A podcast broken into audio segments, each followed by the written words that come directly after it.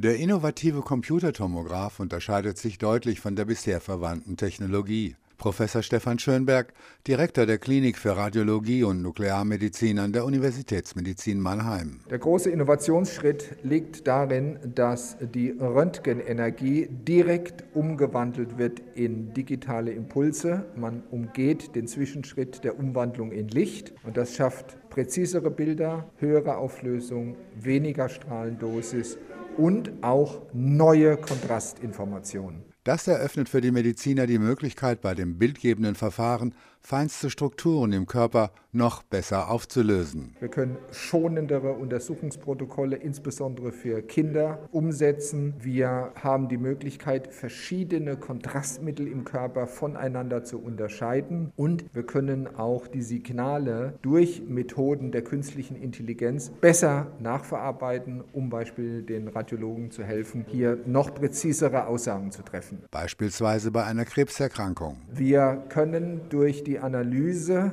des Tumors schon seine Struktur im Tumorkern analysieren und können beispielsweise den optimalen Ort für eine Gewebeprobe vorhersagen in Zukunft. Wir haben die Möglichkeit für Krebspatienten schonendere Untersuchungsprotokolle vorzunehmen, wenn sie mehrfach untersucht werden. Hier ist es ganz wichtig, Strahlenexposition, also Dosis einzusparen. Das bedeutet für die großen und kleinen Patienten, dass man in Zukunft Krankheiten noch präziser diagnostizieren kann. Dass wir aber auch noch besser werden in der Vorhersage, wie schwer eine Erkrankung ist und dass wir den Patienten schonendere Untersuchungen anbieten können mit weniger Kontrastmittel, mit weniger Strahlung. Joachim Kaiser, Universitätsmedizin Mannheim.